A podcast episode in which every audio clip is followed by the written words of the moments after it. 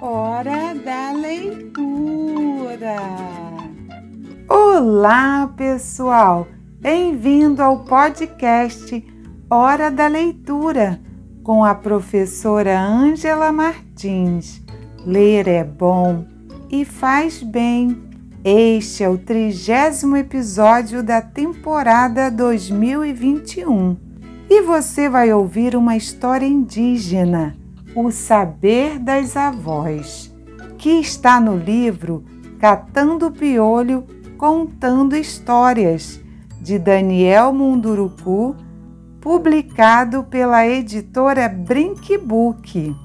Os povos indígenas têm muita sabedoria acumulada e essa sabedoria precisa ser preservada e respeitada.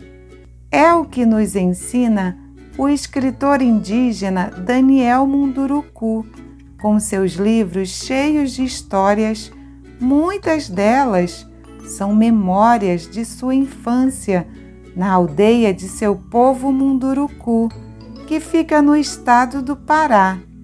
Preste atenção, a história vai começar.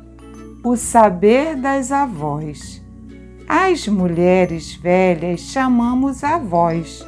Todas são nossas avós e temos muito respeito por elas.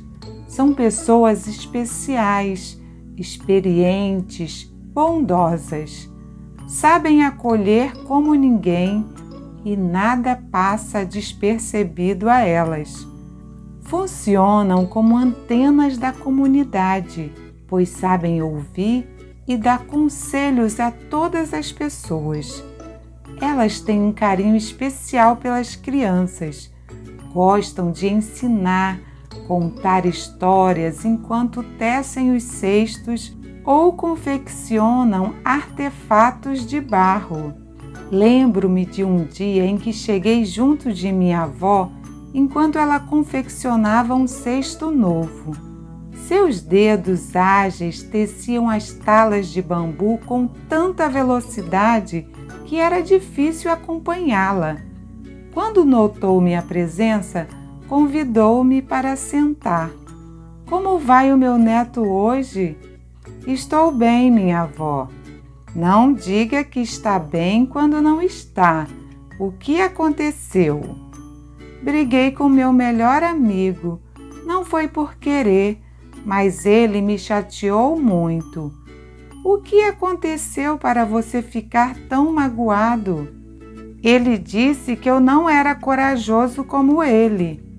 Ao ouvir minhas palavras, minha avó levantou-se da esteira onde estava e veio ao meu encontro. Sentou-se num banquinho de toco de árvore e pediu-me para sentar no seu colo pois queria ver se eu tinha piolhos. Obedeci.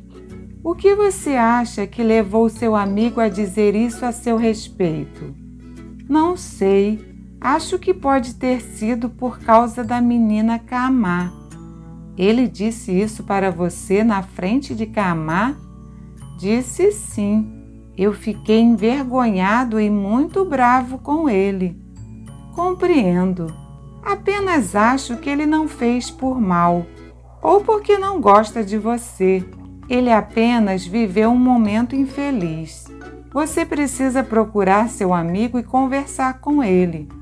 Não estou com vontade de conversar com ele nunca mais. Você está crescendo, meu neto. Já é quase um homem e precisa encarar os desafios de frente, sem correr ou se esconder deles. Precisa entender que as pessoas erram. Algumas vezes erram sem ter noção de que estão fazendo algo ruim. Os amigos às vezes cometem erros também. Mas vó, ele sabe que eu gosto de Camar.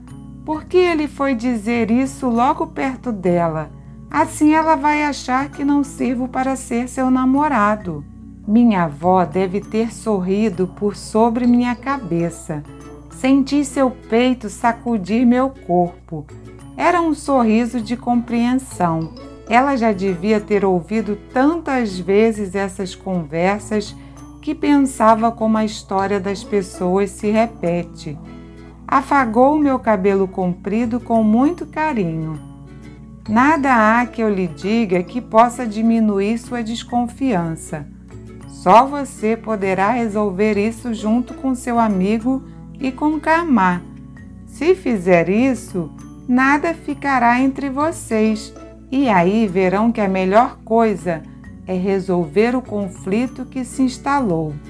Se não quiser fazer isso, tudo bem, mas lembre-se que é dessa forma que demonstramos coragem.